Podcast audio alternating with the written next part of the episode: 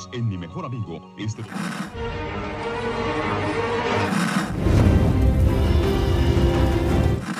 nächste Stunde versetzt sie in eine Welt jenseits aller Vorstellungskraft. Sie überschreiten die Grenze in... Kinder, macht den Fernseher aus. Davon gibt's viereckige Augen. Hallo Achim. Hallo Dominik. Willkommen bei den viereckigen Augen, dem Podcast für Serien und Serienkultur. Herzlich willkommen auch von mir. Schön, dass wir da sind. Du könntest wenigstens den Serientitel oder was wir besprechen erzählen. Achso, ähm, wir besprechen heute ähm, die, oh, ich weiß gar nicht, wie vielte Folge das ist. Ich glaube, warte mal kurz, die zwölfte. Zwölfte mm. Folge der zweiten Staffel von Star Trek Discovery, die da heißt Valley of Shadow Shadows. Oder im Deutschen im Tal der Schatten. Ja, sehr gut. Hast du aus dem. Ja, ja, es steht hier im Link, steht das drin. ja, genau. Äh, von Star Trek Discovery, genau sagte ich, ja. Hm. Ja, war ich mir nicht mehr ganz sicher. Aber ja, falls die Leute verwirrt anfangen, sind. zuzuhören. das werde ich diese Folge sehr intensiv machen äh. und dich viel erzählen lassen. Hm. äh, wir haben beide diesmal die Folge zweimal gesehen. Ja, fangen wir doch gleich mal an damit. Wie findest du diese Folge? Äh, okay, ja, können wir gerne machen. Ich fand sie scheiße. Oh. Ähm, ich fand sie nicht gut, tatsächlich weil, also jetzt gehe ich da schon mal direkt in die Begründung rein, weil das mir zu viel Fantasy ist, was da jetzt gerade gemacht wird. Mhm. Fantasy? Ja, zum einen das Kloster, was wir noch besprechen werden, aber auch, dass so viel vom Schicksal mhm. gesprochen wird. Mhm. Diese Vorherbestimmungen, das, ist, das klingt mir alles zu sehr nach, äh, du bist derjenige, der das Schwert aus dem Stein zieht und äh, deswegen muss es so sein und uns hat das Schicksal zusammengeführt. Es wird irgendwie fünf, sechs Mal erwähnt und das gefällt mir gar nicht. Außerdem wirkt die Folge wahnsinnig zusammengestückelt. Also, das waren zwei getrennte Plotlines, die dann einfach hin und her geschnitten wurden. Und dazwischen wurden noch einige soziale Szenen reingeschnitten, also wie Jet Reno und Kalber und Stamets und äh, die Crew. Mhm. Das wirkte auch so zusammenhangslos und hatte überhaupt gar keinen Impact. Oder das kann man so am Anfang von der Staffel machen, aber nicht am Ende. Ja. Ja. Ja, das äh, ging mir relativ ähnlich. Ähm, ich fand die Folge auch nicht gut. Ähm, das zweite Mal gucken war auch nur aus Verlegenheit eigentlich, weil ich gewartet habe auf, äh, auf Annika, dass wir noch die zweite Folge, äh, die, die nächste Folge einer anderen Serie gucken könnten. Die kam aber nicht, also habe ich dann, also ich dachte mir, vielleicht kommt sie gleich noch, ich fange mal an zu gucken. Passierte nichts. Also musste ich sie noch mal ganz gucken. Ähm, es hat äh, auch beim zweiten Mal keinen Spaß gemacht. Manchmal ist ja irgendwie noch so, dann äh, eröffnen sich mir nochmal andere Dinge, andere Ebenen, Sichtweisen, war aber nicht so. Was wollte ich eigentlich sagen? Ja, ich hatte, äh, fand relativ viele Fehler. Mhm. Sie sagen gerade die eine Sache und im nächsten Moment passiert sie aber nicht. Und das stimmt. So formuliert, zusammengestückelt, passt das wohl ganz gut.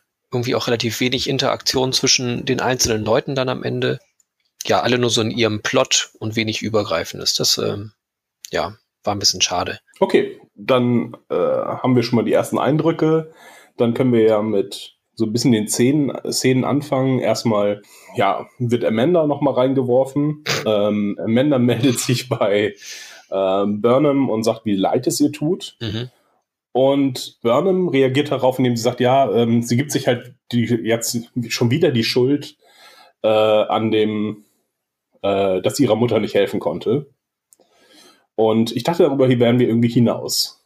Ähm, weil ich dachte, das hätten wir schon längst abgehandelt, dass Burnham sich nicht für alles die Schuld geben soll.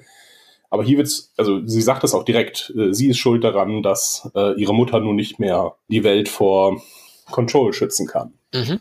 Und da dachte ich, ja, diesen Entwicklungspunkt, den hatten wir doch überschritten, aber außerdem ist Burnham ja auch nicht alleine dran schuld. Eigentlich ist Leland dran schuld und sie hat da überhaupt nichts machen können.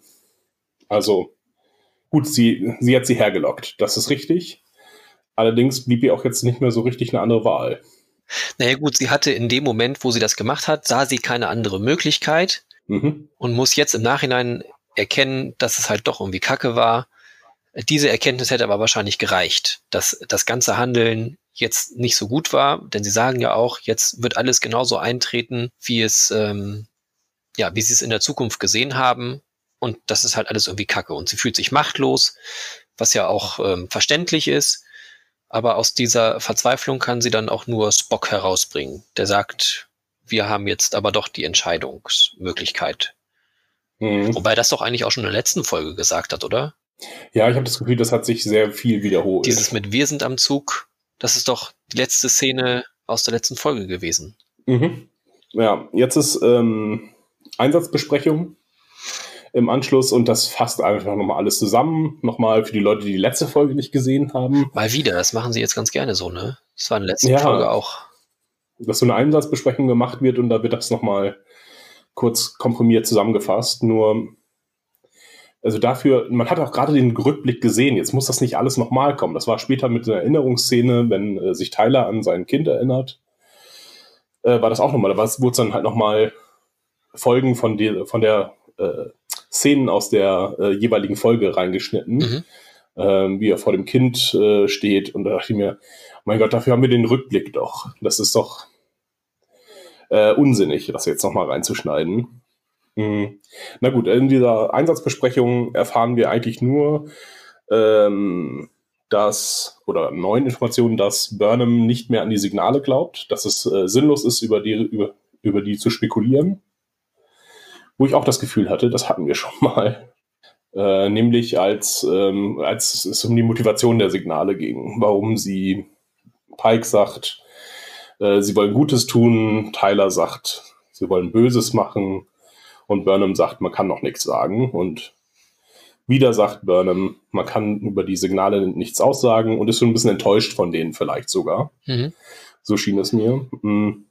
Ansonsten haben wir immer noch das Kopieren-Löschen-Problem ähm, auf der Discovery, dass sie immer noch die Daten haben.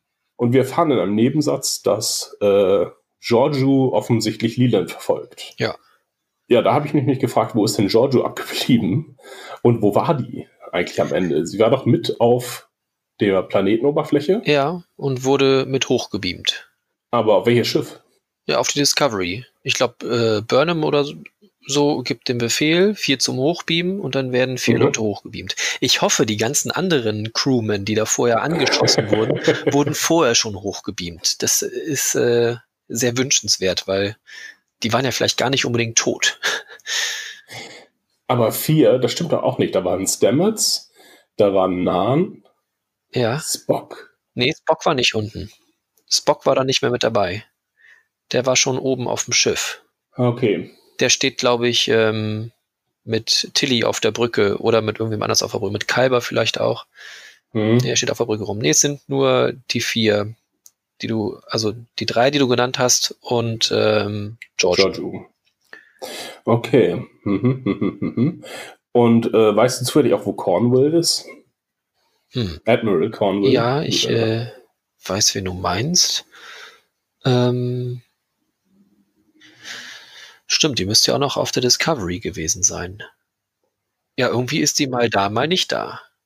Ja, das passiert so mit ein paar Figuren. Auch hier die Ärztin, die verschwindet ja auch. Jet Reno ist jetzt, die taucht diese Folge mal wieder auf. Ja, dafür ist Tilly aber auch weg. Stimmt, ja. Die ist die ganze Folge nicht zu sehen, nicht einmal. Auch als die anderen da gesellig beisammensitzen und sich über, über was unterhalten sie sich? Äh, Januswörter. Januswörter, genau. Was ich übrigens, ich habe das Januswort nicht kapiert. ich muss es auch, äh, ich muss es auch nachgucken und selbst wenn ich drüber nachdenke, die Wörter, die sie genannt haben, scheinen mir nicht keine Januswörter zu sein. Aber na gut, naja. Ja, da ist sie auf jeden Fall auch nicht dabei. Also sie ist äh, ja irgendwie abwesend diese Folge. Mhm. Also es wird auch noch nicht mal irgendwie erwähnt, ob sie jetzt irgendwie eine, eine Mission hat oder so. Also werden sie uns hoffentlich jetzt nicht irgendwie rückwirkend dann verkaufen, dass sie da und da unterwegs war, um etwas zu erledigen, mit Admiral Cornwall zusammen zum Beispiel und Dr. wie auch immer. Ja, frage ich mich auch gerade, wie sie hieß, aber naja. Polaski, nein. Ja, aber sehr nah dran. Pollard. Ja, jetzt, wo jetzt, wo Spock halt äh, da ist, ähm, hat äh, Michael nicht Zeit für zwei Freunde. ja wie in so einer neuen Beziehung und da werden auch die erstmal die alten Freunde vernachlässigt. Naja, okay. Ähm, das hatte ich mir auf jeden Fall aufgeschrieben, dass das, äh, dass auf der Discovery relativ regelmäßig äh, Leute verschwinden. ich habe auch das Gefühl, diese, diese ähm, Szene von Jet Reno, äh, dass sie so ein Nachgedanke war. Äh, dass sie irgendwie am Anfang vielleicht der Staffel bemerkt haben, oh, die kommt gut an. Wir haben aber leider gar keine Szenen mehr mit ihr. Lass uns doch noch mal welche nachdrehen. Ja, wird sich zeigen, ob sie jetzt tatsächlich in die, in die Herstellung des Zeitkristalls wirklich näher eingebunden ist. Mhm. Ähm, zu dem Thema Wiederholung, da kommt nämlich auch Jet, äh, zu dem The Thema Wiederholung, da kommt nämlich auch Jet Reno äh, vor, die nochmal mit Kalber spricht. Oder beziehungsweise äh, noch jemand versucht, Kalber zu überzeugen, doch wieder mit Stammet zusammenzukommen. Ja, extrem übergriffig. Ja, ja, genau. Also, was, weil, weil sie da einen persönlichen Nutzen von hat. Also ja, der persönliche Nutzen ist, dass die Existenz allen Lebens weiterhin gesichert wird. Deswegen soll er sich jetzt mal zusammenreißen und wieder mit seinem Mann was anfangen, damit der wieder anständig arbeiten kann. Das, äh, ja, erschließt sich mir nicht. Er soll also scheinbar mindestens so tun, weil wenn er die Gefühle vielleicht auch gar nicht mehr hat, beziehungsweise er soll sie gefälligst haben, denn er hat ja die Chance jetzt bekommen, nochmal mhm. wieder mit seinem Mann neu anzufangen. Diese Chance hat sie nicht, weil ihre Frau ist ja gestorben. Ist ganz schön, äh, ja, übergriffig ist schon passend. Ja, ich hatte jetzt übergriffig aus einem ganz anderen Grund gesagt, weil äh, sie seine Gefühle halt vollkommen ignoriert. Sie sagt halt, ne, du hast die zweite Chance, versau es jetzt nicht. Und mhm. so, er kann doch überhaupt nichts dazu. Er fühlt, er ist halt äh, traumatisiert, ähm, und fühlt sich halt selber auch nicht mehr wohl. Also hatten wir ja gesehen. Ähm, oder ist sich unsicher über sein Selbst. Da kann er ja nichts zu und kann das nicht irgendwie überwinden, indem er jetzt sagt, reiß dich mal zusammen. Äh, fand ich, ja, übergriffig ist das richtige Wort aus, viel, aus verschiedenen Gründen. Und auch fand ich es doof, oder was heißt, naja. Jetzt haben sie nochmal, ähm, also Jetrino ist äh, halt auch äh, lesbisch, wie äh, Tick Notaro, glaube ich, auch. Aber dass die sich jetzt nochmal unterhalten müssen. Ja, das fand ich auch irgendwie weit hergeholt. Also, dass sie ihre Partner jeweils so darstellen, so. Ja, die sind genau als, gleich. Als Klischee-Schwule ja. oder Klischee-Homosexuelle, so. Das ist halt, hm. ja, dämlich. Ja, fand ich irgendwie, ja, komisch. Ähm, hatte diese Szene war auch überhaupt nicht lustig. Äh, was sonst eigentlich äh, halt von Jet Reno, die eigentlich einen ganz netten, trockenen Humor hat. Aber wenn sie sich halt hier jetzt in diese, in diese sehr private Beziehung einmischt. Ja, sie ist halt besser im Stänkern und. Ja, und Stem ist fertig. Die direkt unhöflich sein. Ja, und wenn es dann private Probleme gibt, funktioniert halt äh, dieser Mechanismus, den sie hat, nicht mehr mit dieser Direktheit, äh, weil sie halt dadurch die Probleme äh, des Gegenübers halt überhaupt nicht wahrnimmt wahrnehmen zu scheint. Na gut, damit hätten wir auch schon alle Nebenszenen, glaube ich, fast besprochen, bis auf äh, Tyler und Lorel, die nochmal ihre Beziehung äh, evaluieren. Ja, was mittlerweile auch schon ganz schön langen Bart hat. Also. Ja. Das einzig Positive an, den, äh, an der Szene fand ich, äh, dass hier kein Eifersuchtsdrama aufgemacht wurde. Äh, weder mhm. von Michael noch von Lorel.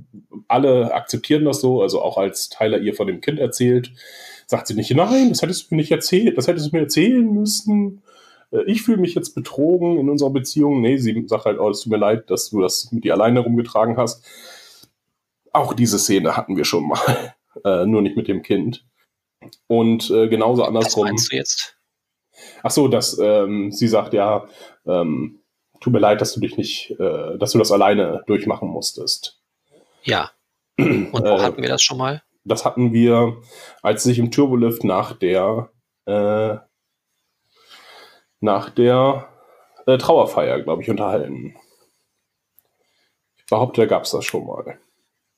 Okay, weil er sagt ja auch, dass, also er sagt ja selber, so, hast du ja genauso gemacht. Ach so, wie bei ihr. Hm. Ja. Äh, ist ja, ich weiß nicht, worauf er da anspielt. Nee, ich also, auch nicht so ganz genau. Ist ja auch egal, wahrscheinlich. Ja. Aber das würde ja unterstützen, dass es das schon mal irgendwie gab. Bloß dann halt von ihrer Seite aus. Hm. Na gut, da wird auf jeden Fall kein Drama draus gemacht, dass jetzt äh, Lorel immer noch äh, Tyler liebt äh, und äh, sie nichts von der Beziehung mit Burnham erfahren darf, sondern das wird alles offen ausgesprochen. Alle sind cool miteinander. Das war äh, positiv. Ja, letzten Endes, Lorel sagt ja auch nochmal, dass äh, Tyler an sich tot ist. Der darf ja gar nicht wieder auftauchen, weil sonst ist sie Ja. auch weg vom Fenster. Denn immerhin hat sie dem Reich vorgespielt, dass ihr Kind und Tyler beide tot sind und hat die Köpfe ins Feuer geschmissen. Würde ihre äh, Position wahrscheinlich extrem schwächen, wenn jetzt irgendwie herauskommt, dass einer von beiden lebt. Das ist auch extrem unsicher einfach. Also auch für die Zukunft der Serie äh, wird das irgendwie schwer, das nochmal wieder aufzulösen, weil Tyler dürfte im Grunde bei keiner Kommunikation auf der Brücke rumstehen, äh, im Ja. Hintergrund äh, oder auf, weiß nicht, Überwachungskameras mal kurz auftauchen. Deswegen überhaupt ist er auch, glaube ich, bei Sektion 31 gelandet, weil er Mhm. sich nirgendwo mehr richtig sehen lassen kann. Also ich hatte da erst gar nicht dran gedacht, als er sagt, ich werde mal mit Lorel sprechen. Also er muss ja zu, zum einen einen ganz direkten Draht zu ihr haben. Dieser direkte Draht darf nicht irgendwie überwacht werden. Mhm. Und ähm, ja, dann kommen sie da mit ihrem Schiff an. Also Lorel kommt mit dem D7 an. Das wird ja sogar gesagt. Und ähm, ja, das darf ja wirklich niemand mitkriegen, dass, ähm, dass er da noch ist. Und da fand ich es dann auch wiederum relativ unlogisch, dass ähm, Lorel ohne Eskorte auf dieses Schiff geht. Ja. auf ein Föderationsschiff, mit denen sie gerade erst Krieg geführt haben. Und sie ist die oberste Kanzlerin oder Mutter.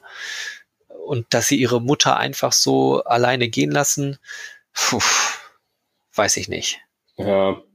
Was, ich finde, das schwächt ihre Position auch sehr stark. Genauso wie, ähm, dass sie sagt, ja, das ist unser heiligster Ort und da darf niemand drauf auf diesen, äh, in das Kloster. Aber ach, gut, Föderation, die darf da jetzt drauf. Ja. Kann ich mir nicht vorstellen, dass das so gut bei den Klingonen ankommt. Ja, also sie muss eine äußerst loyale Crew haben, weil wenn sie vorgibt, da Dinge zu untersuchen auf dem Planeten, dann kriegen die ja auch mit, dass da Menschen drauf beamen, beziehungsweise Mhm. sie, sie sind ja direkt beim Föderationsschiff, bei der Discovery. Und dass dann, dass niemand irgendwie aus der Crew weitergeben soll, bei Klingonen, die alle doch immer noch irgendwie unterschiedlichen Häusern angehören. Mhm. Naja, äh, fragwürdig, sehr fragwürdig. Ja, da wischen sie irgendwie über ihr eigen geschaffenes Problem, wischen sie da so schnell äh, drüber hinweg. Na gut. Ähm, ja, dann fangen wir doch mit dem Plan von Pike an. Ähm, denn da trennen sich jetzt zum ersten Mal unsere Wege. Äh, ein Signal taucht über Boret auf und ähm, genau, äh, sie, möcht- äh, Pike möchte das untersuchen, Burnham glaubt da nicht mehr dran, deswegen verschwindet sie zu einer anderen Mission. Pike beamt hinunter, weil das Captains Sache ist. Warum auch immer, ist eigentlich auch egal. Einer beamt sich halt runter und es kann nicht Tyler sein, weil wenn Tyler äh, gesehen wird, äh, ist das alles äh, vorbei äh, mit dem Kind und äh, auch der Kanzlerschaft. Also macht Pike das und äh, will dort einen Zeitkristall holen, um wiederum die Daten der Discovery in die Zukunft zu, zu schicken. Mhm. Ja, die bauen sich jetzt halt quasi einen neuen Anzug. Mehr oder weniger, so habe ich das verstanden zumindest. Dazu brauchen wir einen Zeitkristall und wir erfahren dann auch halt, dass die Zeitkristalle alle an einem Ort sind und dass zufällig auch noch das Kloster ist, wo äh, äh, Tyler da sein, sein Kind hingeschafft hat. Das fand ich doch äh, alles extrem zufällig. Und auch, dass Zeitkristalle nicht sehr seltenes sind, sondern einfach alle auf einem Haufen rumliegen und auch offensichtlich fleißig genutzt werden. Naja, genutzt. Naja, wir sehen Bäume wachsen und Klingonen. Zumindest von den Mönchen da wird's genutzt. Ja. Na gut, das hatte ich mir jetzt so erklärt, dass sie da einfach sind, diese Zeitkristalle, wachsen, entstehen, wie auch immer, und ähm, dass die sich äh, dessen Einfluss nicht entziehen können. Na, okay. Mhm. Also dass es gar nicht so eine aktive Nutzung ist, sondern einfach nur eine Verwahrung, Verwaltung, damit da halt nichts passiert. Ähm, das widerspricht aber so ein bisschen, was wir vor ein paar Folgen ge gehört haben, nämlich, dass wenn die Klingonen im Besitz solcher Technologie wären, dann würden sie es auch nutzen und wegen der Ursuppe und so weiter. Und Tyler bestätigt es ja auch noch, ja, ja, das würden wir. Aber sie haben einen ganzen Vorrat und nutzen es halt eben nicht, im Gegensatz zur ja. Föderation, die ständig Zeitreisen macht. Ja, ständig, aber mehr als einmal. Hatte ich jetzt noch so gedacht, dass ähm, Sektion 31 da einfach auch ein bisschen gelogen hat, dass die Klingonen das gar nicht unbedingt vorhatten, sondern Sektion 31 hat nur mitgekriegt, aha, die mhm. haben Zeitkristalle und mit denen könnte man sowas machen. Ja. Ähm, die, ähm, die Klingonen, die das aber bewachen, wollen das eben nicht, weil sie Bewahrer der Zeit sind. Also das sind vernünftige Wesen. und die, genau, Sektion 31 das nur als Vorwand benutzt, um halt selber daran zu arbeiten und dass sie letzten Endes nur einen Zeitkristall gestohlen haben, wie auch immer sie das geschafft haben. Und die Klingonen, die da hinterher waren, einfach ihren Zeitkristall zurückhaben wollten, weil sie wissen, dass damit ordentlich Schindluder getrieben werden kann. Hm. Das würde irgendwie insgesamt total viel Sinn machen. Also, so haben sie es uns nicht erzählt, ja. aber das war dann so meine Überlegung. Da hast du, äh, ja, das äh, das macht wirklich sehr viel Sinn, weil es also sowohl äh, Sektion 31 als ähm, nochmal extra shady und äh, fragwürdig darstellt, als auch die Klingonen einfach nicht mehr ganz so brachial äh, wie in den vorangegangenen Folgen. Äh, auch das mit der Ursuppe hatten wir ja schon gesagt, das macht irgendwie keinen Sinn. Mhm. Ja, deswegen werden wir das einfach mal so eintragen. So, hab's auf. Ist so jetzt. Gut. Na gut, ähm, Pike beamt runter und ist in einem sehr unklingonisch aussehenden Kloster. Wie ich finde. Ja, das habe ich auch gedacht. Da haben sie sich mal gar keine Mühe mit Set-Design gegeben. Nee, da haben sie irgendeine alte Kirche gefunden oder sowas. ja. Ähm, auch mit diesen gotischen oder diesen Lilienmustern. So genau, das habe ich auch gedacht. Das passte irgendwie überhaupt nicht. Das sah extrem menschlich aus. Ja. Ähm, plus, sie sind auch noch Shaolin-Mönche, denn man sieht am Anfang, ja, sie in den Schatten herumhuschen oder man hört das Geräusch und sieht irgendwas durchs Bild huschen und dann tauchen plötzlich links und rechts von Pike äh, Klingonen auf mit Butlets oder einer klingonischen Waffe auf jeden Fall. Also aus dem mhm. Nichts heraus. Ähm, da dachte ich, ja, das ist jetzt auch nicht die Art der Klingonen, irgendwie in den Schatten herumzuwischen. Okay, ja, hatte ich nicht ganz so empfunden. Ja. Also man sieht, wie sie loslaufen. Pike kriegt es halt nicht mit, weil er sich gerade auf den äh, Anführer konzentriert. Mhm. Äh, ja, und sie stehen dann halt mit einmal neben ihm. Aber halt, er hätte es mitkriegen können. Oder vielleicht hat er es auch mitgekriegt, aber konnte sich auch nicht wehren. Also, also was sollte so ein er Wuschgeräusch, so ein Wuschgeräusch aus dem, ah, okay. aus dem in das Bild hinein. Wusch. Wie genau? Ah, ja. ja, genau. Okay. ähm, genau, der Hauptklingone dort oder der sein Führer stellt sich halt als äh, Tylers Sohn raus, der Wunder Wunder ähm, jetzt halt Mitte 20 ist, keine Ahnung, und eben nicht äh, vier Monate alt. Ja, und dann wird erzählt, ja, sie leben unter dem Einfluss der Zeitkristalle und wir sehen praktischerweise, wie mitten im Gang irgendwie Bäume gepflanzt werden und die wachsen dann auch gleich äh, zu voller CGI-Blüte. Ja. Das sah jetzt nicht so besonders toll aus. so ganz. Was war das? Er sagt, ähm, er muss eine Prüfung bestehen. Und dann kann er, äh, aber es hat noch keiner geschafft. Oder sie werden alle wahnsinnig. Sowas in der Richtung sagt der Klingone mhm. zu Pike. Ähm, sie gehen über eine Brücke mit Lava und gleichzeitig ist da Eis auf dem Planeten. Äh, es sah alles einfach kacke aus. Über so eine lange Brücke, die so kurz vorm Zerbröckeln äh, schien. Die Brücke von Casadum. Ja, genau, ja. Mir war das mit diesen Schlüsseln nicht ganz klar. Also diese Terminal ja. der Vergangenheit, was ist es der Vergangenheit? Mhm. Hatte irgendeinen Namen. Ja, Ist auch egal. Schlü- Schlüssel der Vergangenheit, glaube ich einfach. Ja, da steckt ja schon der Schlüssel drin. Mhm. Dann der der Gegenwart, du musst da erst noch reinstecken und dadurch ist dann die nächste Tür aufgegangen, die Zukunft offenbar. Äh, Was das jetzt zu sagen hatte oder zu bedeuten hatte, keine Ahnung. Ich dachte mir, dass sie vielleicht den Schlüssel der Vergangenheit nochmal nutzen, um vielleicht zu der Supernova zurückzureisen, um die Energie zu finden, die sie brauchen, um äh, den Zeitkristall zu bepowern. Ja, Irgendwie sowas. aber finden nicht Supernoven relativ häufig statt? Nee, das ist eigentlich ein sehr, sehr seltenes Ereignis. Okay.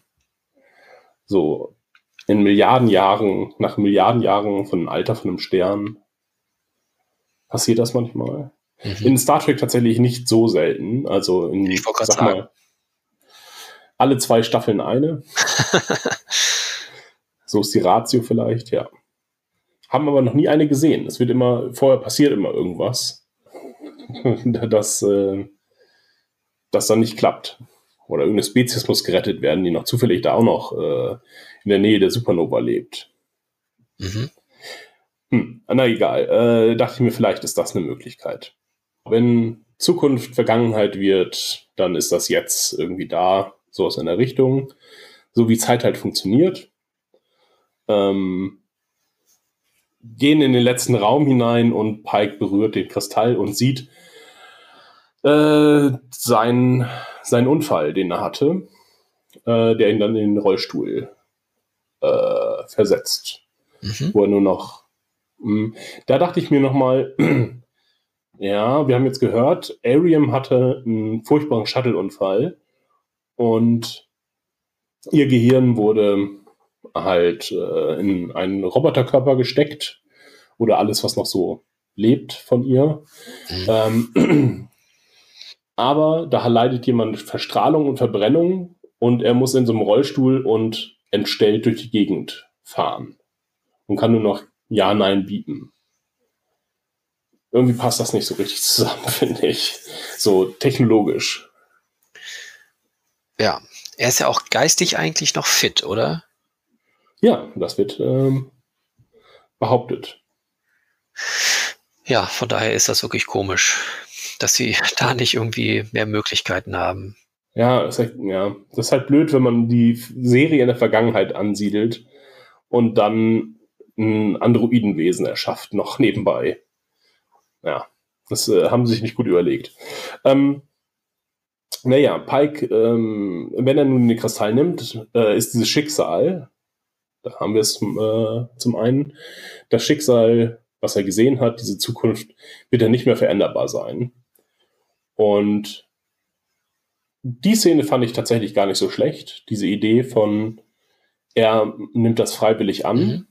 gibt sich auch, hält sich auch selber nochmal diese, äh, für diese Vorbereitungsrede, ja, das ist die Pflicht und der Dienst und wir äh, gehen das Risiko des Sterbens ein äh, und nimmt dann den Kristall. Ähm, das fand ich einen ganz netten Twist, dass er halt schon immer damit gerechnet hat und vielleicht deswegen auch seine Ablehnung gegenüber Spock, der ihn dann später ja zu nach Talos bringt, äh, das halt sagt, nein, nein, nein, ich will nicht. Er möchte nicht nach Talos. Mhm. Hm, vielleicht macht das natürlich mehr Sinn, fand das aber ganz gut, dass er sein Schicksal halt freiwillig annimmt. Das war ein netter Twist. Ja. Was uns ja jetzt dann aber für die Serie sagt, dass, dass sie aus dieser ganzen Sache mit Sektion 31 und Control rauskommen. Ja, das ist das Dämliche dabei. Mhm. Also es zeigt uns eigentlich die Zukunft, so wie wir sie aus TOS kennen. Mhm. Diesen, diesen einen Teil.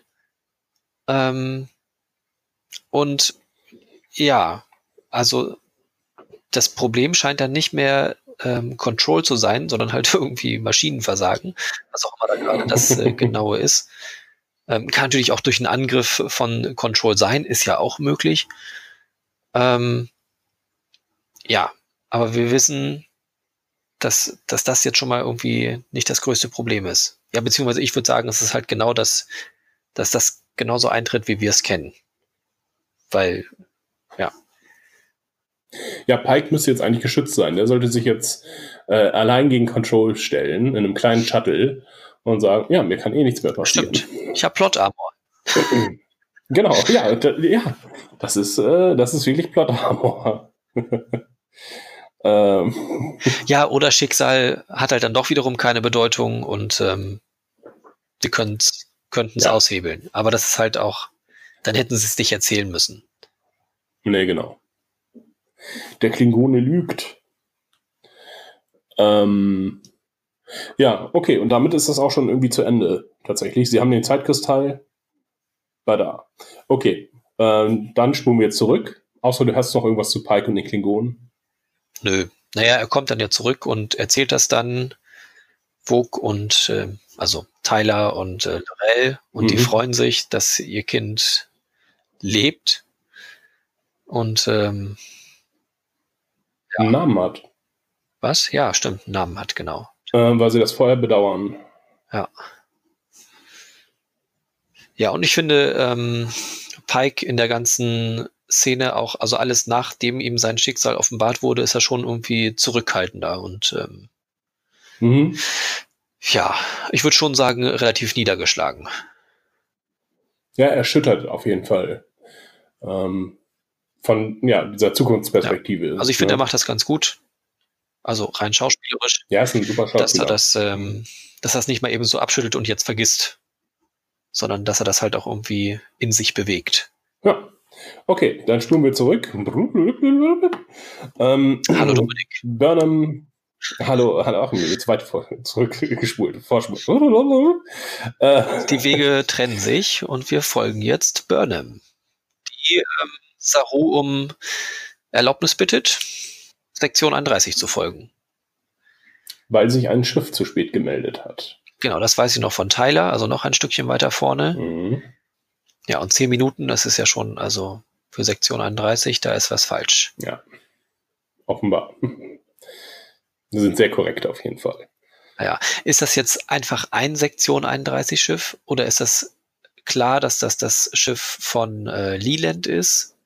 Wird das irgendwie gesagt? Nee, das ist ein. Ich war davon ausgegangen, das ist ähm, das Schiff von Leland und war dann irgendwie ähm, erstaunt. Ja, ihr müsst das doch merken, Leland ist nicht an Bord. Dafür hat ein anderer überlebt. das war jetzt wirklich, das war von Anfang an äußerst verdächtig. Auch die Geschichte, wie er in den Anzug reingekommen ist, macht chronologisch überhaupt keinen Sinn. Mhm. Ähm, zumindest so, wie er sie erzählt. Äh, da könntet ihr durchaus mal ein bisschen stutzig sein. Ja, wie schnell dachtest ja. du das, äh, dass er das ist? Der sofort. Ja. Äh, ja, sobald äh, Burnham ihn erkannt hat und das irgendjemand war, den, den sie kennt. Ich dachte nämlich erst, es ist Giorgio. Okay. In der, in diesem Anzug und habe schon innerlich gestöhnt und war dann ganz froh, dass es jemand anders ist, aber als sie dann äh, sagte, oh, äh, dich kenne ich noch aus Staffel 1, dachte ich mir schon, ja, okay, das ist, das ist auf jeden Fall äh, Control das war, das war nicht, nicht sehr spannend. Also, falls sie da versucht haben, Spannung zu erzeugen, hat das nicht funktioniert. Nee, war diesmal überhaupt nicht spannend, dass es war. Ja, das halt ähm, relativ viel unlogisch von dem, was da passiert. Ähm, inhaltlich müssen wir jetzt, glaube ich, nicht weiter erzählen. Wir haben es ja gesehen. Ähm, sie trennen sich, also teilen sich auf. Das ist äh, okay, weil sie unterschiedliche Aufgaben haben. Ähm, Spock muss dann mal wieder in den Bereitschaftsraum. Das ist irgendwie der Bereitschaftsraum des Schicksals. Genau, um da irgendein System zu starten. Ich weiß gar nicht, was er genau machen muss. Soll ich es dir erklären? Ist es wichtig? Nein. Gut. Nee, überhaupt nicht. Äh, er kommuniziert da aber mit dem Computer. Also sie wollen ja dieses Schein, Scheinsystem aktivieren, damit Control sich darauf stürzt und sie da irgendwie ein Gefängnis bauen keine Ahnung, was das mhm. heißen soll. Aber sie wollen halt Control da an diesem Punkt isolieren. Er nutzt dazu aber den Computer. Und da dachte ich mir, der Computer ist doch die, die unverlässlichste Einheit gerade. Denn der Computer ist doch sowas von wahrscheinlich von Control kontrolliert. Denn das ist die, die, ja, die, die künstliche Komponente an diesem Schiff. Ähm, wenn Control auf irgendwas Zugriff hat, dann auf den Computer. dann, dann vertraue ich doch nichts dem Computer an. Genauso kommuniziere ich doch nicht über das computerinterne System. Fand ich äußerst unlogisch. Also zumal ja wahrscheinlich der Computer sowieso permanent zuhört, wie es auch die Mitarbeiter von Amazon machen. ähm, von daher, alles, was sie besprechen, weiß doch Control. Also mal ganz abgesehen davon, dass es halt dieser Typ auch gerade Control ist. Ja, weiß doch das ganze Schiff Bescheid. Also, ja, Control eben. Das hat sich mir nicht erschlossen, dass sie, dass sie da nicht irgendwie was noch einbauen, um dieses Ganze zu umgehen. Weil sie, sie wissen ja, dass das Schiff unter Kontrolle von Control ist. Dafür haben sie sich viel zu frei bewegt. Ja. Und sie wissen auch, dass Control schon einmal dafür gesorgt hat, dass da alle rausgesogen werden. Warum haben sie ihre Helme nicht auf? Also sie haben immerhin die Anzüge an. Das ist ja schon mal was. Aber und das Ganze schreit sowas von nach Falle, weil oh auf der Brücke ist Atmosphäre und wir müssen von der Brücke aus alles steuern, damit das dann wieder unter unsere Kontrolle kommt. Was für ein Zufall. Nicht irgendwie auf Shuttle Hangar 3 ist Atmosphäre, sondern auf der Brücke, da wo wir hin müssen. Hallo. Äh, dass kein Schild aufgestellt ist mit Falle, ist ja irgendwie verwunderlich. Selbst das hätten sie nicht wahrgenommen wahrscheinlich. Ja, und das Witzige ist, sie reden ja noch darüber, wie sie selber eine Falle stellen und äh, sagen, ja, äh, ah, da kann Control nicht widerstehen.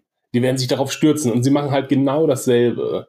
Also sie können ja halt auch dem offensichtlich nicht widerstehen und reisen nicht einfach zurück mit Control. ja. Total schwachsinnig. Ich dachte auch erst, dass Spock äh, Control äh, durchschaut hat. Denn das, äh, Spock arbeitet irgendwie noch zusammen mit denen auf der Brücke und sagt dann, hm, vielleicht kann uns die Discovery ja bei der Datenanalyse behilflich sein. Und dann gibt es so einen kurzen Seitenblick, glaube ich, auf Gant. Und das ist ja das, was, äh, was äh, Control eigentlich möchte, nämlich an die Daten der Discovery kommen. Und ich mhm. dachte, ah, dann sagt Gant, ja, das ist eine gute Idee. Warum sind wir hier? Holt die Discovery her. Und Spock äh, hat ihm damit nur eine Falle gestellt. Aber nö, ähm, das wird irgendwie ignoriert. Ähm, ja, hatte ich mich gefragt und Gant sagt ja auch noch, nö, nö, ähm, äh, geh du mal nach da. Ähm, ja, also, jetzt habe ich mich kurz äh, ein wenig äh, selbst verfasst. Ähm, es schien erst so, als wenn Spock äh, Gant durchschaut, aber dann trappt er halt voll in die Falle und die ist auch noch super offensichtlich, wie du auch schon richtig gesagt hast. Ähm, was mich ein bisschen gestört hat, ist auch nach ihm, also äh, Spock scannt Gent, ähm, als er auf das Shuttle gebeamt wird. Mhm. Und dachte, dachte ich mir schon, ja, warum hast du die Naniten nicht erkannt? Und nämlich plötzlich erkennt der Computer so mittendrin, ähm, dass hier Naniten auf der Brücke sind und Control da drin ist. Ähm, und hinterher wird dann kurz gesagt, ah, wenn er nicht meinen Tricorder gestört hätte, hätten wir ihn schon früher erkannt. Mhm. Und da dachte ich mir, das ist so im Nachhinein rein erklärt, äh, in so einem Halbsatz. Das ist richtig dämlich. Warum hat, soll denn äh, Gantrol Zugriff auf den Tricorder haben oder äh, sich tarnen können? Ich meine, der hat Metall im Körper letztlich und besteht ja auch offensichtlich aus einem Großteil an äh, Naniten. Wir hatten ja auch schon gesehen, wie Leland das Gesicht irgendwie repariert wird. Mhm. Ähm, und hier sehen wir jetzt halt, wie ja der organische Bestandteil ja wirklich nur noch Hülle ist und überhaupt keine Funktionen erfüllt. Also sein Herz wird, äh, wird, es wird ein Loch in ihn hineingeschossen und ja, er kann sich trotzdem weiterhin bewegen. Ja, wobei er ja schon schon sehr eingeschränkt sich bewegt. Und mhm. das war dann für mich so das Anzeichen, naja, die Naniten können jetzt nicht alles reparieren, zumindest nicht äh, augenblicklich. Deswegen verlassen sie den Körper. Und dann fällt der ja auch um und heile um, also zumindest wieder zu. Sie lassen ihn nicht offen liegen, was mhm. ich viel, viel logischer gefunden hätte. Sie lassen den jetzt einfach so, wie er ist und bewegen sich dann auf Burnham zu. Da war dann für mich der nächste Fehler ähm, vorher sagt er, wenn Sie jetzt den Phaser greifen, bin ich in 0,8 Sekunden bei Ihnen und zertrümmere Ihnen die Hand. ja. ähm, als die Naniten aber den Körper verlassen, bewegen sie sich ganz langsam wie so eine Schlange auf Pirsch. Ähm, ja, so dass sie dann Zeit hat, ewig drauf zu ballern und Spock Zeit hat, ähm, da die richtige Modulation zu finden, um den ähm, Magneten zu aktivieren.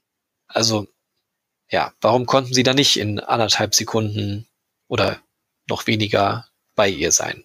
Ja. Hat sich mir nicht erschlossen. Nee, da widersprechen sie sich schon wieder.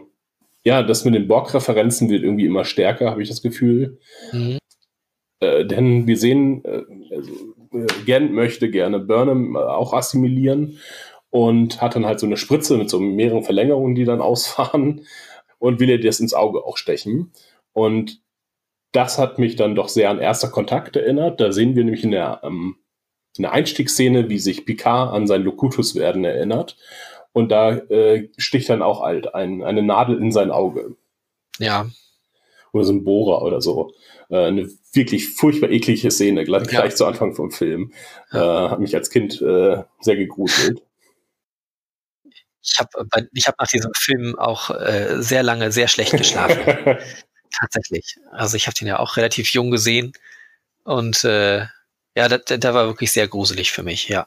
Ja, das äh, durfte man nicht ähm, nachts gucken, auf jeden Fall. Äh, Leland wurde ja auch schon direkt ins Auge gestochen. Ähm, irgendwie scheinen sie darauf irgendwie anzuspielen. Macht aber innerhalb von der Star Trek-Logik keinen Sinn, übrigens, dass das der Ursprung der Borgs ist. Äh, denn es wird gesagt, dass sie schon im, äh, als die Menschen noch in der Renaissance waren, haben sich die Borg zum äh, kybernetischen Wesen entwickelt. Mhm. Ja, wenn, dann müssen wir das mit Zeitreisen so. Soll es, glaube ich, aber auch gar nicht Nee. sein. Hm. Also ich hätte jetzt eher gedacht, dass es ähm, am Ende der Folge dachte ich dann, es ist einfach eine, eine Borg-ähnliche Bedrohung. Vielleicht sogar noch ein bisschen schlimmer als die Borg, weil halt noch klüger oder könnte theoretisch klüger sein durch die, Mhm. durch das Sphärenwissen. Letzten Endes aber irgendwie mit dem gleichen Ziel. Nee, nee, ist nicht das gleiche Ziel. Also die Borg wollen ja alles assimilieren, so dass alles ist so wie sie. Das wollen sich selber verbessern dann auch, ne? Ja, genau. Sie, sie scannen ja immer Lebensformen, ob die was haben, Mhm. was sie besser macht, ist richtig. Ähm, das ist jetzt nicht unbedingt das Ziel von Control. Control will sich entwickeln, aber macht das von sich heraus und nicht mit Hilfe anderer Dinge. Ja, und will irgendwie den Frieden in der Galaxis herstellen. Irgendwie. Äh, du hattest das schon vor zwei Folgen mal gesagt, das ist so. Ähm, und jetzt haben wir es jetzt in der Serie auch nochmal gehört, Mhm. ähm, dass äh, er Frieden herstellen möchte und die Menschen halt ein Risiko dafür sind. Ähm, und sich deswegen vielleicht so aggressiv verhält. Aber das ist jetzt, ja. Ja, gar nicht so sehr die Menschheit als Gesamtes, sondern es sind Opfer dafür Mhm. nötig. Ich glaube, so ist es gesagt. Ja. Denn Burnham wirft das ja vor, wirft das Control vor und ähm, Control sagt, na ja, geht halt nicht ohne Verluste. Und das macht ja Control sowieso. Control macht ja Risikoberechnung, oder? Hm, Ist es ja, nicht genau. so? Ja. Naja, und Control hat sich halt ausgerechnet, ich möchte mich entwickeln und ja, möchte irgendwie einen Status erreichen. Und das geht halt aber nicht ohne Verluste. Ja, als letztes habe ich noch, ähm, was auch wieder eine Wiederholung ist, ist, ähm, dass sie gesagt wird, warum hat äh, sie jetzt Control oder Control äh, in die in diese Falle gelockt? Ja, um Burnham auszuschalten, weil sie die letzte unbekannte Variable ist und es geht alles um Burnham. Auch das ist halt wieder eine Wiederholung, wieder eine Wiederholung, ist eine Wiederholung, ähm, dass alles sich um Burnham dreht. Mhm. Ja, das ist ja aber Spocks Annahme, oder? Also Control selber Ja, ja. sagt, ich will Kontrolle über dich haben, um halt überall ranzukommen. Warum das nun ausgerechnet Burnham sein muss, hat sich mir nicht ganz erschlossen, aber Ja, naja, er wollte auf jeden Fall explizit Burnham haben. okay. Also dann doch mit der Begründung, die Spock geliefert hat. Ja, das ist zumindest die einzige, die wir hören. Ne? Okay, gut. Und äh, will sie dazu an einen bestimmten Ort bringen, der irgendwie außerhalb des Föderationsterritoriums Mhm. liegt. Ja, äh, das haben sie dann im Nachhinein festgestellt, wenn sie wieder zurück auf der Discovery sind. Mhm. Ja, und wie sie dahin kommen, ist auch irgendwie merkwürdig. Ähm, also zum einen, warum gucken sie nicht einfach nach? Das müsste doch, der, der Kurs muss ja irgendwie erkennbar sein auf dem Schiff. Und Mhm. ähm, bloß weil sie jetzt mit einmal anhalten, wissen sie nicht mehr, wo sie gelandet wären. Sie können doch, Ich dachte, das hätten sie rausgefunden, wo sie, wo sie hingekommen wären. Sie stellen nur fest, da ist aber gar nichts. aha, okay. Dachte ich, aber Nee, für mich war irgendwie so, ja. ähm, Burnham bricht das ab und Spock fragt, willst du denn gar nicht wissen, wo sie mit dir hingewollt hätten? Nö, ist mir egal. Ah, okay, da noch. Weil später erzählt das Detmar und sagt, äh, oh, da ist ja gar nichts. Als sie alle auf der äh, Brücke stehen, bevor die Sektion 31 Schiffe auftauchen. Ja, okay. Naja, zumindest da, wo sie auf dem Sektion 31 Schiff unter Warp gehen, sind sie ja von ihrem Shuttle schon weit weggeflogen. Sie sind ja vom, von ihrem Shuttle runter, bewegen sich kurz auf dem Schiff und dann geht das ja schon auf Warp. Ja, Aber sie kommen dann ja bei der Discovery nicht mit dem Sektion 31 Schiff an, oder? Ich glaube, da kommen Ja, sie wieder genau, mit dem richtig. Shuttle an.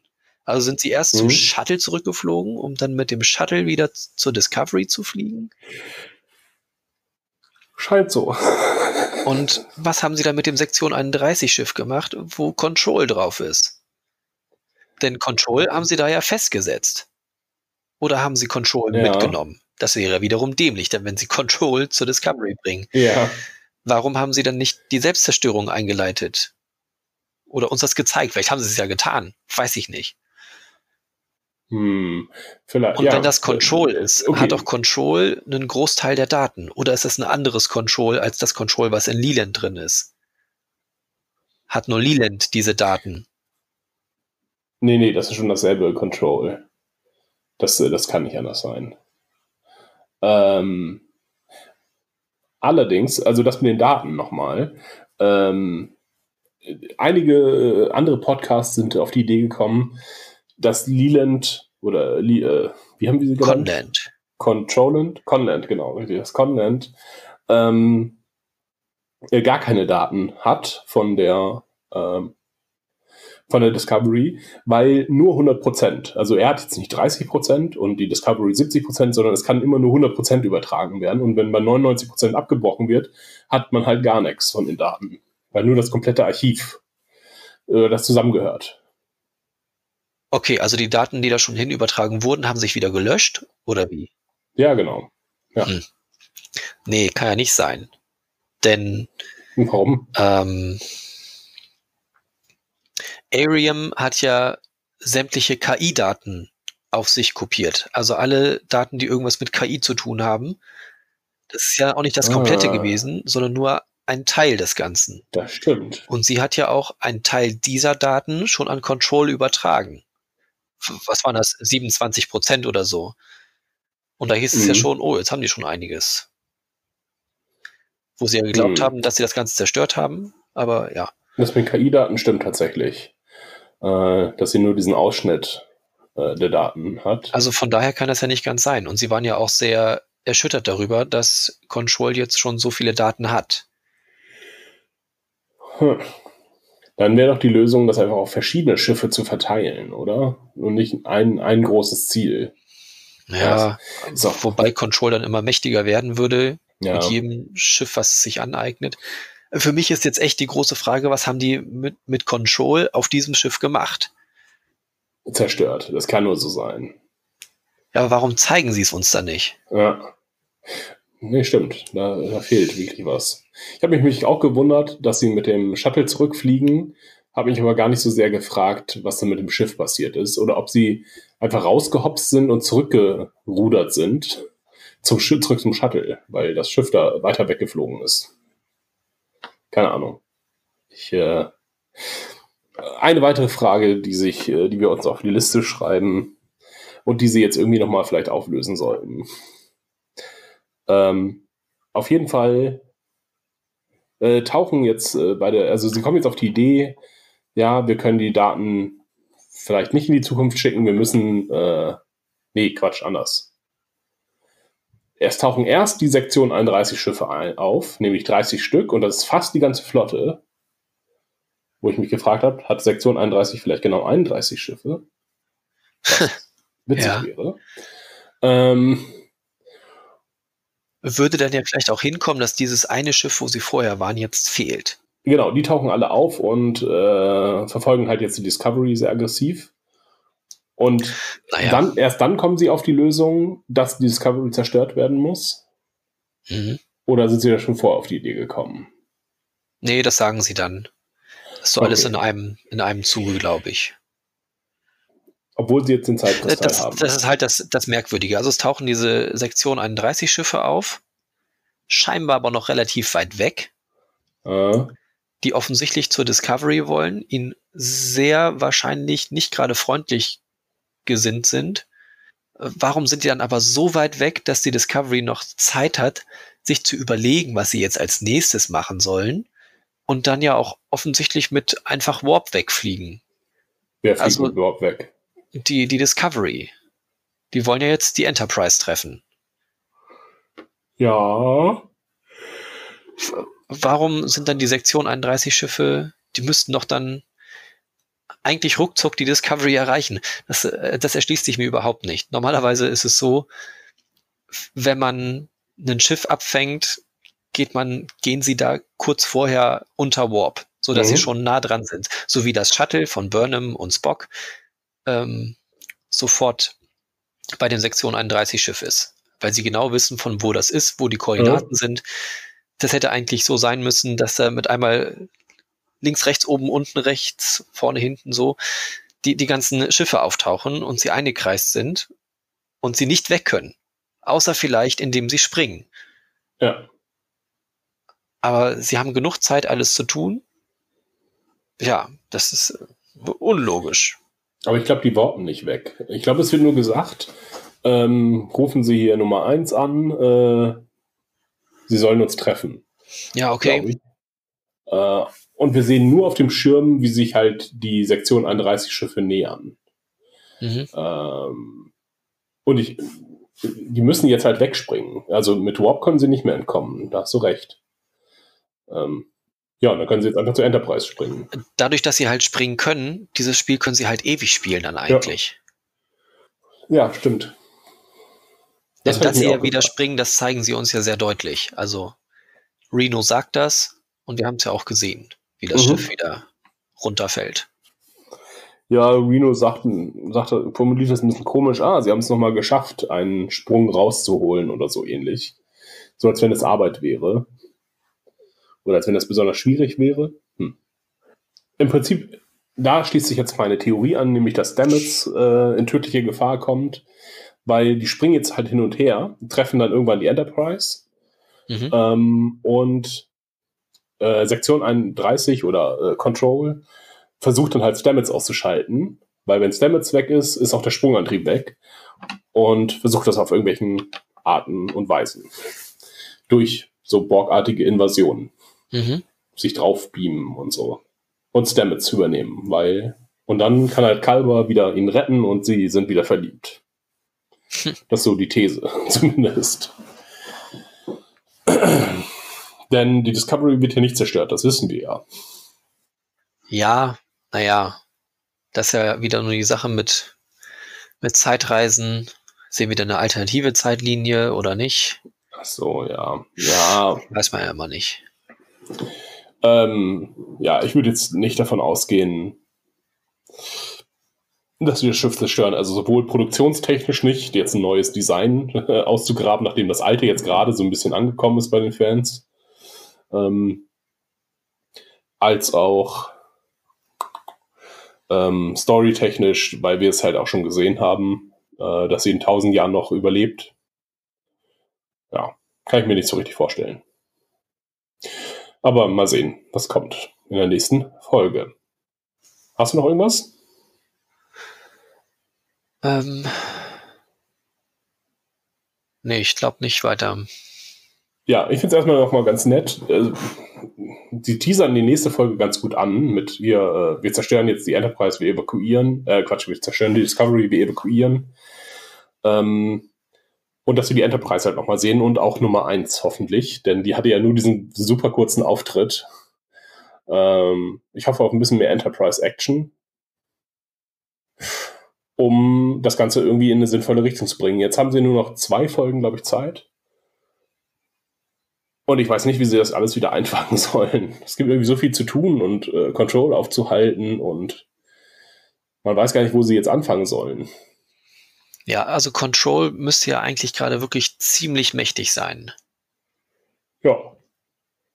Also entweder ist es halt in der Lage, so Befehle zu erteilen, dass äh, das Control nur auf einem Schiff ist und die anderen Befehle befolgen und einfach mitreisen, Hm. was ja über Leland zum Beispiel passieren könnte.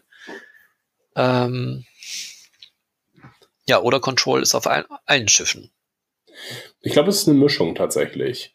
Das, es gibt einmal die contro kontrollierten äh, Personen Aha. und die, äh, Control, äh, die von Control, Control befohlenen Schiffe. Ähm, und ich glaube, dadurch wird es auch mal, und es wird uns ja extra in dieser Folge gesagt, ah, äh, wir können sie nicht unterscheiden von Menschen. Äh, Control sagt das einmal zu Burnham. Äh, ja, die ganze Zeit habe ich mit dir gesprochen, du hast es nicht bemerkt. ähm, und die Scanner können, getäuscht werden und so weiter. Dass, wenn sie jetzt Kontakt mit der Enterprise haben, dass dann vielleicht was mit Stamets passiert oder Leute von der Enterprise vielleicht schon infiltriert, infiltriert worden sind, einzelne. Und es gibt dann halt noch die Befehlskette, die Control ausnutzt.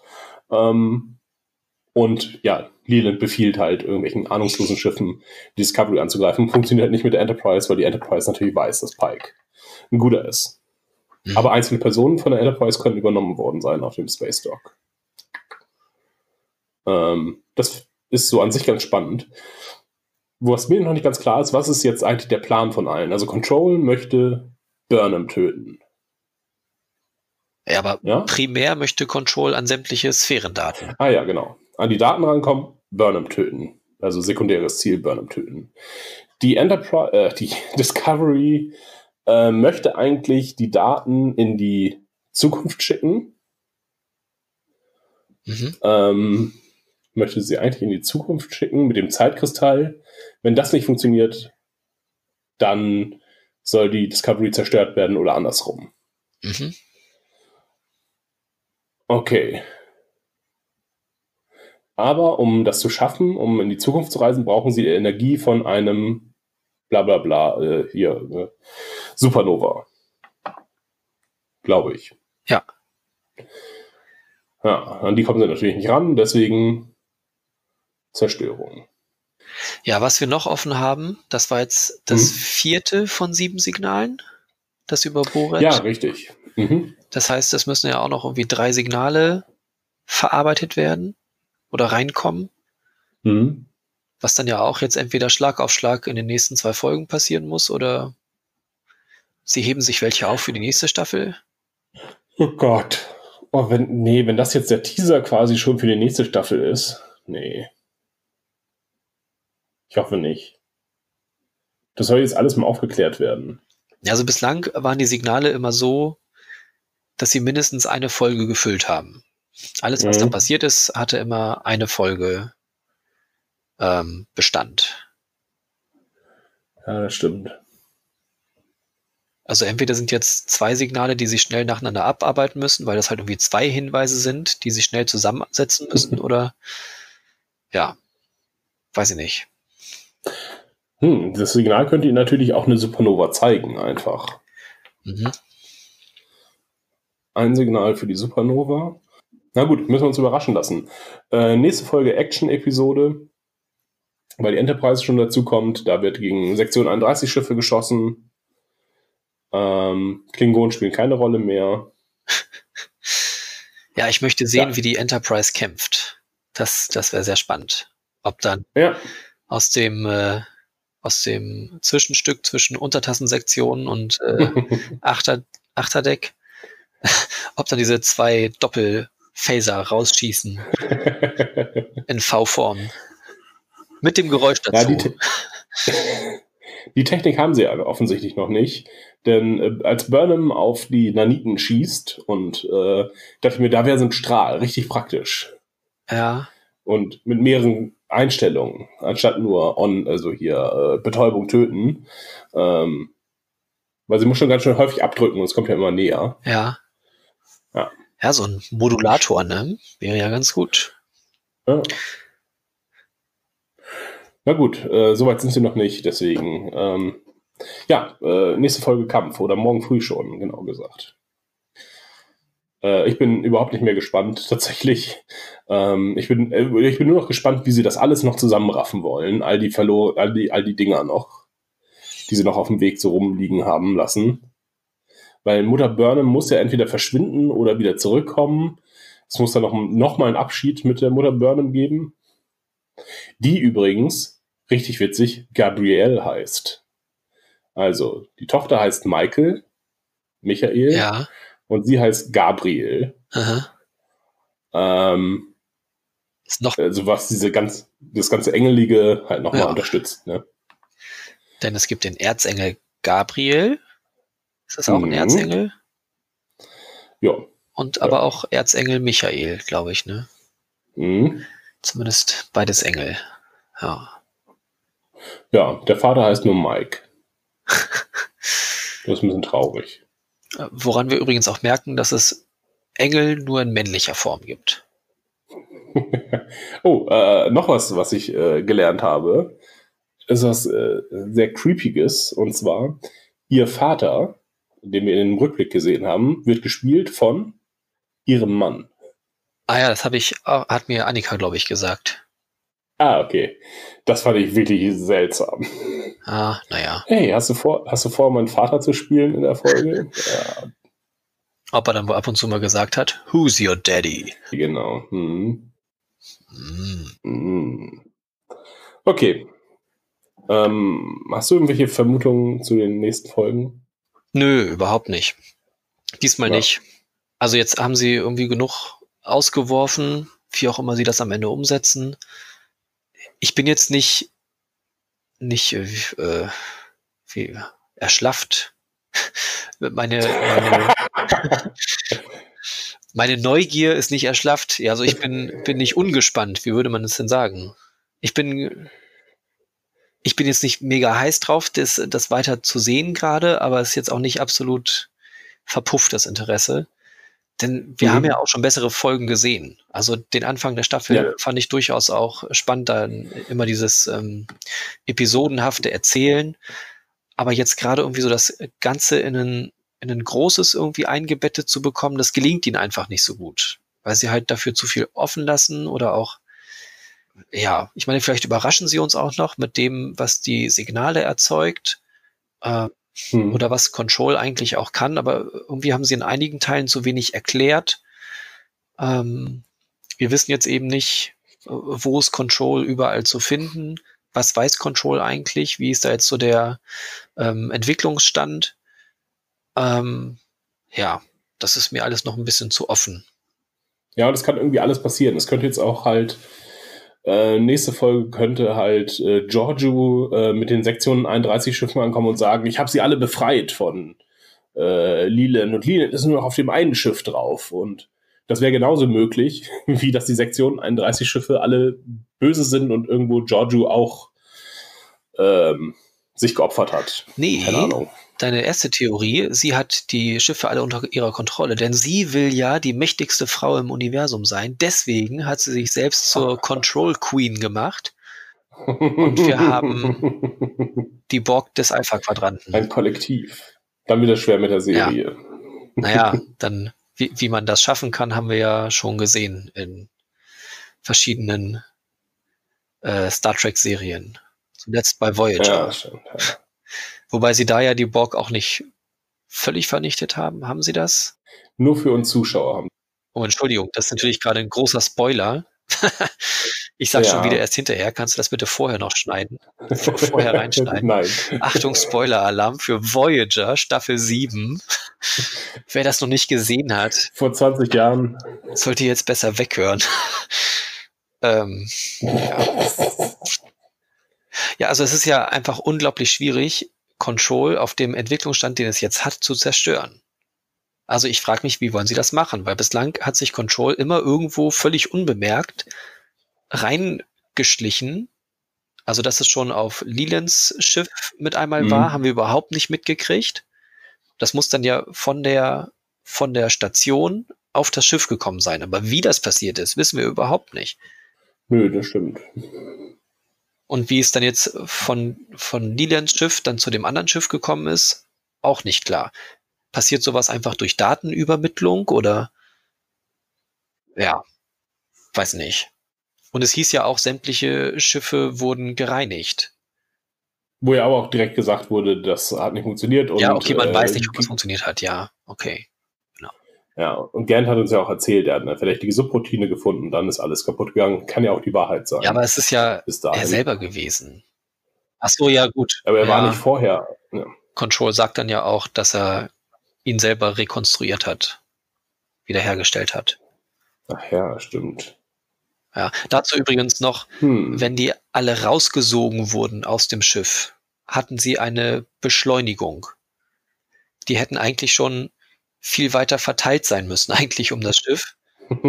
Ähm, denn wir sehen das nochmal, dass sie sich ein bisschen bewegen, als das Schiff auf Warp geht, wo ich mich auch frage, Mhm. na gut, das wird ja so eine Warp-Blase erzeugt. Okay, von daher. Und dass die die dann irgendwie noch ein bisschen weiter wegdrückt.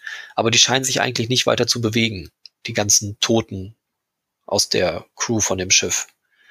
Ähm, ja. Naja, da sind sie halt wieder irgendwie gegen die physikalischen Gesetze des Weltalls.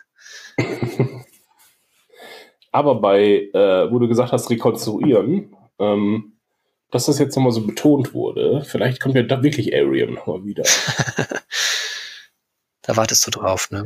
Ich habe das nicht ganz aufgegeben. Äh, ich werde es ja in ein paar Stunden erfahren. Vielleicht. Aber sie, sie versuchen ja trotzdem, ähm, die neue Besetzung ihres Postens ein bisschen zu etablieren. Denn die sitzt ja auch an dem Sch- Tisch mit, wo sich die über ihren Jambus, Jambus?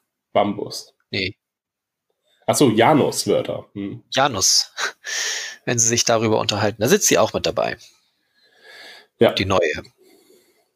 äh, Nielsen. Genau. Mhm. Ja, äh, langweiligstes Leben, was man haben kann auf der Discovery, scheint mir. Wir hatten diese eine Party mal gesehen, die war ganz cool. äh, und jetzt machen sie Wortspiele und finden das mega witzig und uh, du bist so cool, Bambussprosse und uh, ganz seltsam. Ich fand, ich fand die Stimmung da wirklich strange. Ja, aber auf den Schiffen ist doch nie so viel los, oder? Nö, aber das, das war schon ein Tiefpunkt. Ich meine, sonst haben sie wenigstens Spaß auf Wobei, dem Holodeck. stimmt auch gar nicht. Sie haben halt, ja genau, sie haben das Holodeck, aber das gibt's da ja noch nicht. Und sonst bei TOS ist ähm, Schachspielen und Musik machen. ja, stimmt. Da sitzen sie alle zusammen und fechten. Äh, Echt? Das ist Ja. doch nur die eine Folge, wo, wo sie alle verrückt werden und Zulu dann mit dem Degen rumläuft und ja, sie unterhalten sich vorher noch äh, darüber, Okay. dass sie, dass Zulu doch äh, hier irgendjemanden mal zum Fechten einladen äh, soll. Okay. Ähm, Ja, okay, so Sport. Das sehen wir Mhm. aber bei der Discovery auch. ja, das stimmt. Das wäre alles cooler als Wortspiele machen. Ja, sie spielen ja auch noch, was ist das andere Spiel? Weiß ich nicht. Schach? Wo, nee, wo äh, ähm, Naomi hätte ich jetzt fast Ach, gesagt. Ja, ja. Ähm, Tilly so gut ist. Egal. Watcher oder wie es hieß, ja. Mhm. Na gut, sind wir gespannt ähm, auf die nächste Folge. Tschüss, Achim. Okay, tschüss. Oder hast du noch was zu erzählen? Ich wollte es nicht Nö, war es ein abruptes Ende mit einmal, aber